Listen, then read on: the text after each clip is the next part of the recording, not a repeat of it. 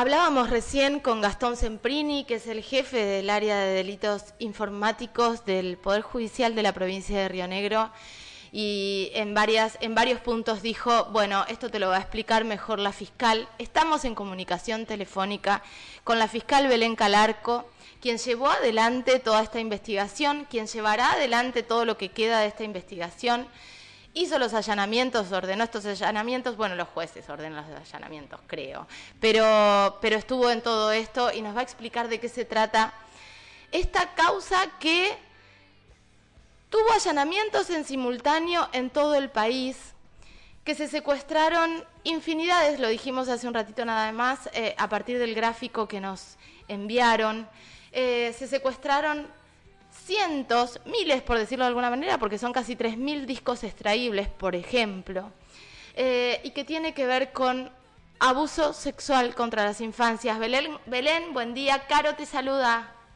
Buen día, Caro, y a toda la audiencia. Gracias, gracias por atendernos. Son días eh, muy agitados, muy difíciles. y Se viene por delante una gran investigación, pero me parece que es importante poner blanco sobre negro y decir qué tenemos hoy en función de los allanamientos que se hicieron y cómo se llega a estos allanamientos. Bueno, claro, como adelantabas un poco, esto viene de una investigación a nivel internacional que la Embajada de Estados Unidos, a través de una investigación previa que hace digamos, los organismos de investigación de Estados Unidos, la embajada contacta a la Argentina a través de nuestra sede acá, que es CABA, digamos, la, eh, con la doctora Dupuy, que es fiscal de, en investigación en este tipo de casos, y ella eh, ordena una investigación, digamos, más profusa acá en la Argentina, y surge que en distintas provincias, eh, bueno, habría, digamos, usuarios que estarían traficando eh, material de abuso sexual infantil. Con lo cual, bueno, se hace una investigación eh, más bien profunda, lo que se determina es el IP, básicamente de dónde surge, eh, qué usuarios son o de dónde surge, de qué domicilio surge este, este tráfico, y eh, hace, digamos, un, pedido de colaboración para que cada una de las provincias e incluso cada una de las ciudades donde surgen estas IP este, bueno, hagan un trabajo de campo para determinar si efectivamente existe el domicilio, existe la persona que aparece, digamos, asociada a la cuenta que usa, digamos, el Internet con SIP, y este, al tener ya todo comprobado se piden los allanamientos. Obviamente para tener, eh, para poder preservar toda la información y preservar, digamos, la posibilidad de que esto sea una red y que no actúen en forma individual, lo que se hace es coordinar en forma simultánea los allanamientos, es decir, para que uno no lo haga antes, otro después, porque si no, la evidencia se puede eh, borrar, desaparecer o este directamente eh, que no exista. Entonces, por eso que se hacen en simultáneo, ya la investigación estaba dada, una vez que obtuvimos todos los posibles usuarios y los domicilios, se coordinó para que sean en el mismo momento los allanamientos. O sea, en el mismo instante, en todas las provincias donde se investigó, en todas las ciudades. Claro, en todas las ciudades donde se hizo, eh, donde se hicieron los allanamientos, fueron todos en el mismo instante.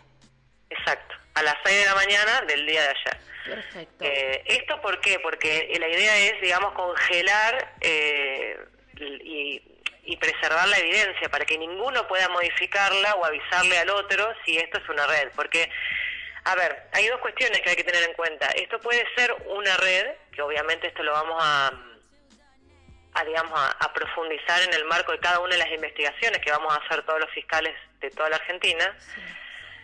O puede ser que sean usuarios y que trabajen en forma individual, ¿sí? Hasta ahora lo que tenemos es esto, que cada usuario traficó, por lo menos en este caso el que me tocó a mí, eh, de acá de General Roca, eh, lo que se obtiene es esto, que hay una persona que ya se comprobó que traficó determinada cantidad, cerca de más de 360 videos de abuso sexual infantil de menores de 13 años, pero bueno, lo que hay que determinar ahora a través de las pericias que va a hacer el licenciado Semprini y el licenciado Bafoni, con la telefonía celular y con los eh, dispositivos informáticos, es determinar si actuaba solo de alguna manera o es parte de una red.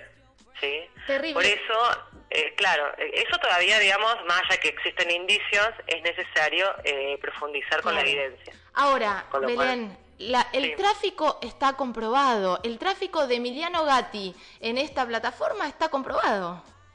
Y el de, el de todos en realidad, porque es lo que eh, eh, motiva que se profundice la investigación y se hagan los allanamientos, para buscar obviamente información de respaldo eh, dentro de los dispositivos.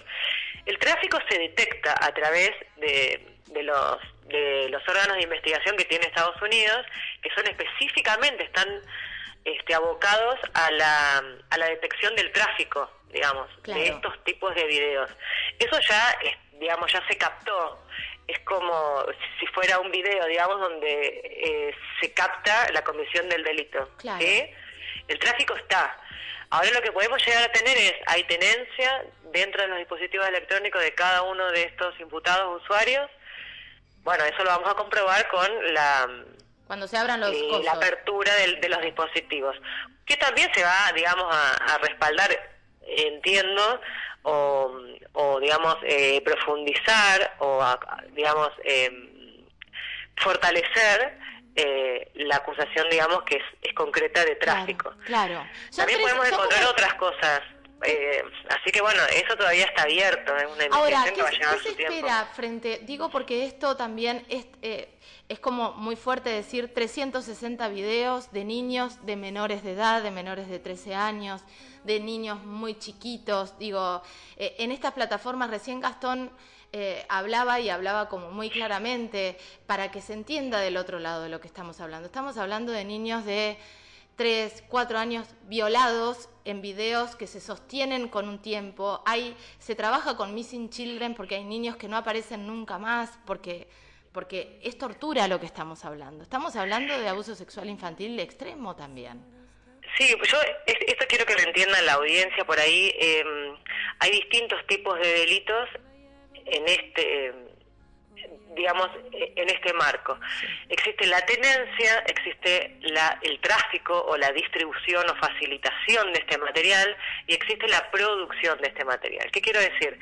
Lo que tratamos de evitar en todo el mundo a través de, de todas las personas que trabajamos en esto es evitar que se sigan produciendo estos videos, porque para producir estos videos utilizan niños secuestrados o dentro de, de videos caseros, digamos, eh, intrafamiliares. El tema es que, ¿por qué es tan grave tener o distribuir este tipo de, de videos? Porque fomenta la producción de los videos. Y para la producción de estos videos necesariamente hay un sufrimiento sexual infantil, porque es una eh, un abuso sexual eh, contra los niños. Y no, es como todo, digamos, si no hubiera producción, no hubiera consumidores de esto. Por eso se torna un delito tan grave el tráfico y la tenencia, porque si no hubiera usuarios que lo consumieran, no habría producción. Claro, claro lo que en última instancia lo que buscamos es proteger que los niños dejen de ser abusados. Sí, sí, dejen de ser torturados. En realidad lo que lo que se está buscando es que se deje de producir este material con el con, con, la vida de las infancias, eh, por supuesto. Ahora, Belén, eh, mucha gente ayer cuando hablábamos de este tema eh, y me parece que está bueno, más allá de que muchos sepamos por qué, volver a decirlo, ¿por qué hoy el ejemplo concreto, Emiliano Gatti no quedó con prisión preventiva. Y expliquémoslo de nuevo, más allá de que sepamos por qué la prisión preventiva es una excepción y bla. Bien, te voy a explicar. La, prisión preventiva es algo excepcional, ¿sí? Muy excepcional, que viene fundada por este, dos peligros procesales que establece el Código de Procedimiento, que es el riesgo de fuga, es decir, que esta persona se pueda fugar y que no se pueda establecer alguna medida para evitar esto menos gravosa. Es decir, si no hay forma a que si uno le ponga la prohibición de salir del país, que uno le, le pida presentaciones y que aún con esto se va a escapar, bueno, ahí va a prisión preventiva. Si entorpece la investigación, si no colabora, que no es el caso de Emiliano Gatti, porque él, colaboró en todo momento con la eh, con la preinvestigación, digamos, con el allanamiento y todo lo demás, siempre estuvo, digamos, comportándose bien y colaborando pero el riesgo de fuga estaba dado, en este caso, por que él tenía, digamos, medios económicos, tenía pasajes de, eh, de avión ya para salir de la provincia, eh, ha viajado por el mundo, sé que tiene, digamos, eh, pasaportes y todo el día para poder hacerlo, con lo cual entendimos que había un cierto riesgo de fuga. Entonces se pidieron medidas cautelares menos gravosas, esto es presentaciones semanales en la Fiscalía, la prohibición de salir de la ciudad, de la provincia y del país, y en caso que no cumpla con estas medidas, una caución de un millón de pesos o un bien equivalente, que obviamente queda a disposición de la justicia. ¿Por qué? Porque estos delitos pueden o no tener eventualmente una pena de ejecución condicional o de prisión efectiva. ¿Qué quiero decir? Si fuera uno o dos hechos de tráfico, le va directamente, por no tener antecedentes penales, una prisión de, este, de ejecución condicional o prisión en suspenso. Ahora bien, nosotros entendemos que en este caso, de avanzarse la investigación como lo creemos y de confirmar los hechos que eh, creemos que vamos a poder probar, van a superar los uno o dos hechos de tráfico, ¿sí? Con lo cual vamos a poder solicitar una pena que exceda eh, la, pena de tres años, digamos, que es la que permite la pena en suspenso. Okay. Ahora bien, como no estamos en esa etapa, ¿sí? necesariamente no le va hoy una pena de ejecución efectiva, con lo cual, una pena de prisión efectiva, perdón, eh, eh, con lo cual puede ser una o la otra. En este caso, entonces, este, se prueba con una medida cautelar menos gravosa. Bueno, si no llegara a cumplir con ello, sí. Claro. Lo que queda es la prisión preventiva. Perfecto, quedó clarísimo esto. ¿Qué, qué, eh, ¿Qué nos dice el Código Penal respecto a las penas relacionadas con eh, este tráfico de abuso sexual infantil? Son penas que fuera un hecho, te digo, un solo hecho, son de ejecución condicional, van del año a los tres años de prisión, de ejecución condicional. El tema es que como son varios hechos que entendemos eh, concursan en forma real, es decir, se suman, ¿sí? Eh, de una forma aritmética que prevé el Código Penal, eh, obviamente eh, llega a un montón de años, entonces se va a buscar una pena eventualmente ah, llegar se de un por la cantidad de imágenes, digo. Claro. Ah, okay. Son, ponele, son 360 hechos. Entonces va a partir del mínimo legal que dispone, pero hay que sumar, digamos, los máximos. Y si el máximo establece dos años, tenés que multiplicar dos por 360. O sea, son sumas aritméticas. Obviamente, en la Argentina la pena no puede superar los 50 años de prisión. Claro. Ah, pero, es, pero no, no, sí, va a una pena eh, es eventualmente alta, pero bueno, ya hay antecedentes jurisprudenciales, está el caso del Garrahan en Buenos Aires, en ese caso hubo también un poco de producción de imágenes, eh, eh, con lo cual es un poco más grave que en este caso por ahora, pero bueno, en ese caso se le estableció 10 años de prisión. Claro, claro. O sea, puede oscilar entre 1 a, a 10 más o menos por los antecedentes jurisprudenciales. Perfecto. Pero bueno, eso ya es una etapa posterior al juicio. Sí, pero para tener idea, para, recién empieza. Pero para tener noción del delito que estamos hablando, porque... No, es un delito grave. Es un delito gravísimo, donde están involucrados un montón de niños y niñas, donde todavía hay que probar si esto se hizo como en una red, digo, si pertenece a una red, si hizo producción de videos, pero ya ya está probado el tráfico de 360 videos en esta plataforma. Esto que quede clarísimo, porque la gente asocia la no preventiva con algún tipo de inocencia, y no es así. Él es inocente hasta que haya una condena, ¿no? Que lo, que lo, que lo declare culpable de estos hechos. Pero la, la, preventiva tiene que ver más con otra cosa, no si lo hizo o no lo hizo, sino si va a haber un riesgo para la investigación en razón de que se va a entorpecer o que se puede fugar el imputado. No podemos avanzar a una investigación sin la presencia del imputado. Perfecto. Entonces, eh, por eso es la preventiva. No tiene que ver con su inocencia o no. eh, no, no. Perfecto. Eh, Pero quedó quedó clarísimo eso y me parece que, y, era Y ahí aclarar que, porque eh, me han hecho esta pregunta, ¿por qué se lo detuvo? Bueno, no fui la única que detuvo, digamos, en este marco de allanamiento en simultáneos a, la persona sospechada. ¿Por qué se lo detiene?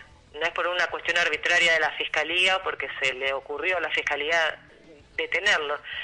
Eh, primero que está previsto en el Código de Procedimiento y la, el motivo por el que se hace y, que yo lo fundé es para preservar eh, lo que es la diligencia de allanamiento y la evidencia colectar. ¿Por qué?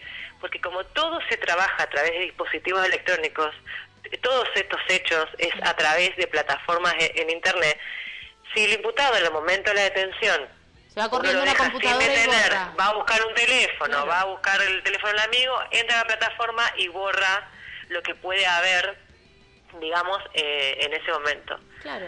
Eh, entonces es para eso, es para preservar la evidencia y no para castigo y no para incomodidad de nadie, sino que simplemente es una forma de este, ordenar el allanamiento, preservar la evidencia, recolectarla y bueno, una vez que se tiene todo eso, se establecen medidas cautelares menos gravosas y se lo deja en libertad. Claro, pero ya tenemos el material. Es, es, para esto. Totalmente, pero era, pero era clarísimo. Ahora, Belén, ¿qué tiempo tenés? ¿Qué tiempo solicitaste para esta investigación? ¿Cómo sigue?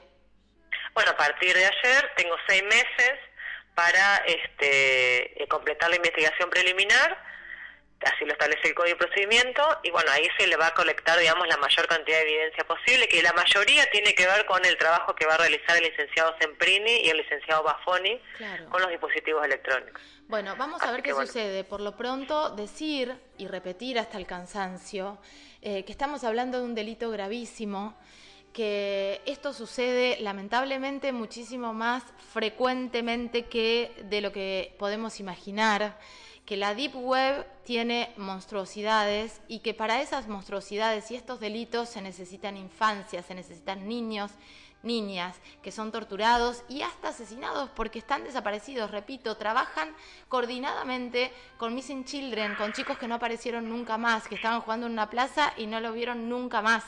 Entonces, me parece que... Eh, desde acá apelar también a nuestro compromiso y nuestra responsabilidad social de replicar, de estar atentos, de saber qué hacer si recibimos una imagen, que ya lo hablamos con Gastón, pero además de no callar. No importa si es Emiliano Gatti, Pepito Flores, el albañil de la esquina, el kiosquero o un juez.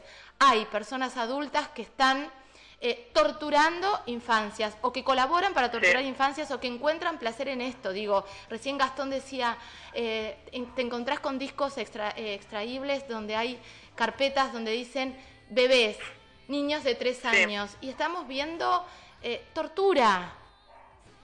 Sí, mira Carolina, para nosotros que tenemos que analizar, imagínate para ellos, ¿no? Que en profundidad tienen que analizarlo.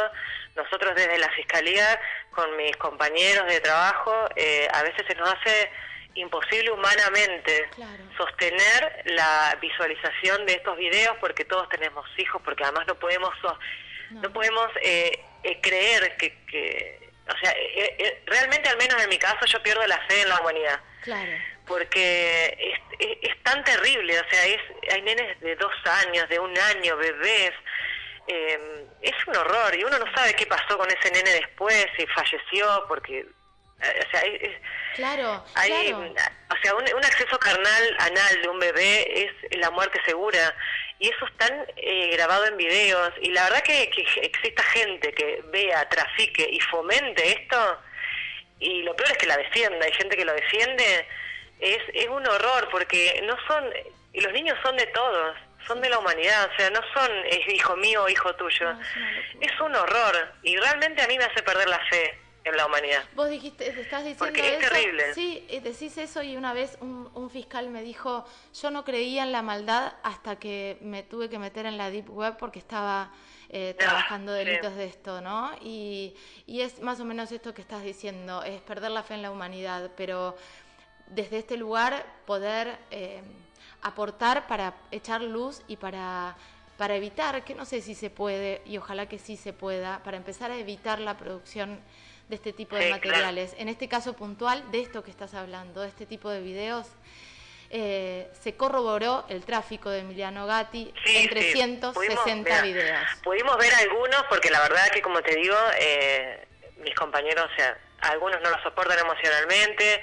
No es que no podemos trabajarlo, ¿sí? O sea, somos sumamente profesionales. De hecho, hasta la policía que, que, está con nosotros, los licenciados, todos que estuvimos todos de una forma súper profesional. Pero a veces es tan, eh, no es un robo, no es un hurto, no, es un daño, es tan grave, es tan doloroso verlo, que la verdad que eh, pudimos, bueno, contabilizar toda esta cantidad de videos, ver algunos, eh, y otros ver muy, poquito porque es... Eh, Además son videos, hay, hay videos hay que tener estómago, la verdad, para poder, y falta de corazón para poder sentarse a verlos, porque es Terrible. Ahora vos empezás a ver el primer minuto y, ves que ese video dura 40 minutos. Ay, sí, sí. ¿Qué, qué, qué? No. Tremendo, tremendo. Por eso te digo, no sé qué fue de ese niño, ¿viste? Ese es el tema. Eh, terrible, terrible. Belén, vamos a seguir hablando de este tema a medida que se vaya avanzando. Gastón nos decía que el trabajo de ellos es como mucho más rápido, que por ahí en, en, plazos mucho más cortos, de semanas, van a tener toda la información. Eh, pero ahora lo que resta probar es la tenencia, que es 2 más 2, 4, pero es probarlo. Y la producción, ¿verdad? Sí, y también, digamos, el respaldo del tráfico, porque, bueno, hay. Vamos a ver qué surge de, la apertura de los dispositivos. Ajá. Este, pero bueno, tiene que ver con cuentas, tiene que ver con plataformas de eh, la, plataforma que pudo haber utilizado, eh, si existe material incluso dentro de las de las computadoras, si son los mismos que traficó o si son otros. Eh, y bueno, ojalá descartemos la producción porque bueno, ya es otra cuestión, es otro cantar eso. Es, otra bestialidad. Eh, gracias, Belén. Un abrazo enorme. Bueno, Caro, muchas gracias a todos. gracias, gracias. Qué, qué, lindo poder hablar con, con, una fiscal así, más allá de que el tema es eh, tremendo y es bestial y te deja sin palabras, ¿no? Eh, esto que dijo Belén, cuando ve estos videos pierde la fe en la humanidad. A Emiliano Gatti eh, ya le probaron el tráfico de 360 videos que, como dijo la fiscal recién, eh, les cuesta sostener la mirada viendo lo que vieron en esto. À l'heure du désespoir, il plongeait dans son spleen. Il me disait, darling, certains sont trop